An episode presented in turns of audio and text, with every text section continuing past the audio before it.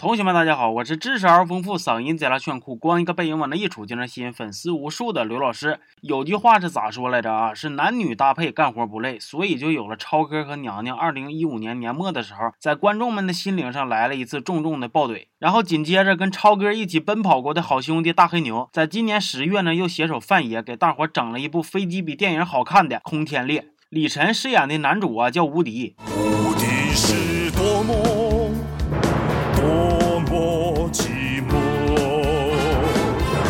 吴迪作为一名空军，是技术非常过硬，人品也没啥毛病。不仅是一身正气，还是部队里边的骨干精英。其实他啥事儿都挺好，就是爱情上出了点小瑕疵。无敌吧，有个女神，也就是范爷饰演的亚历山大啊啊，没有山大，就只有鸭梨。鸭梨作为一个女神，可以说是非常够格的。不仅是因为她有胸有腰有屁股，眼睛贼大，走道还扭胯，更是因为她学习成绩优异，上课从不违纪，精通十八般武艺，主角光环加身，那是爱咋咋地呀。无敌打从上学的时候就贼拉稀罕鸭梨，不过人家鸭梨是女神呐，必须得端着呀。于是俩人心里边吧都揣着对方，但是就不在一起。你说气不气人？其他单身的男同学呢就不用瞎合计了。如果如如果你的女神至今还没答应跟你处，那估计八成也许大概就是因为你长得不够帅吧。无敌还有一个好兄弟，咱们就愉快的称呼他为益达兄吧。益达兄可以说是为了无敌的幸福，那是操碎了心呐。这一天，在他们老师的卸任典礼上，益达兄统统咕咕的还掏出一个自拍杆出来。你别说是纪律严明的军队了，这就是学校军训，校长说话的时候，你敢把自拍杆掏出来吗？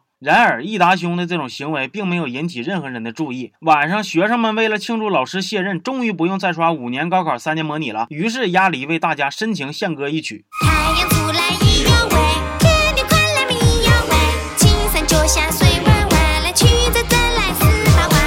达兄因为工作的原因被调到一个叫马布国的地方，我估计啊，具体的地名应该就是扫帚乡挑挑着疙瘩村啥的。反正另一边呢，无敌和鸭梨因为成绩好，于是就被编入了霸天狼特战队。虽然队长瞅着摸摸搜搜的不像好人，但实际上只是一个折纸爱好者。平时的训练呢也没啥毛病，就是无敌每次在沙漠里边奔跑吧，我的脑子里边都会出现这样式的画面。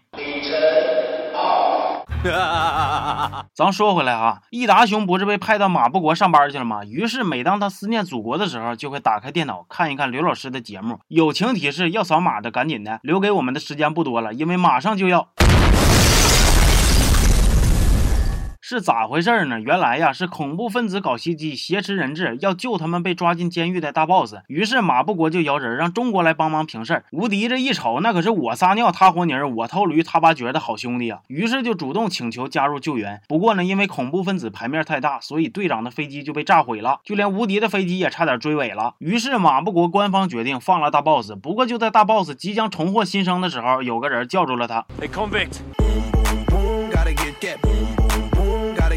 惊不惊喜？这回没招了，认怂都不好使了，只能一对一硬磕了。完了，无敌呢又去申请执行任务，一起配合的还有鸭梨。不过呢，让他们万万没想到啊，友军里竟然还混了一个敌军的小 boss，一直搁这跟他们玩无间道呢。双方可以说是展开了激烈的较量。顺子，三带一对儿，连队，飞机，王炸。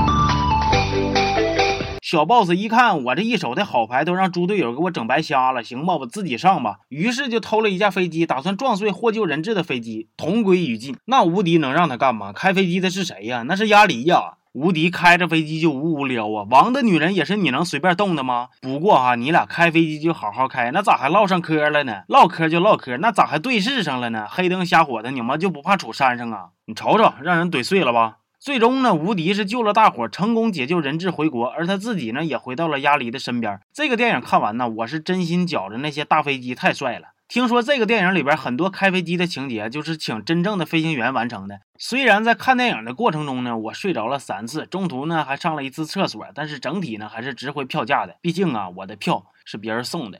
行吧，这期就到这儿吧，咱们下期见啊。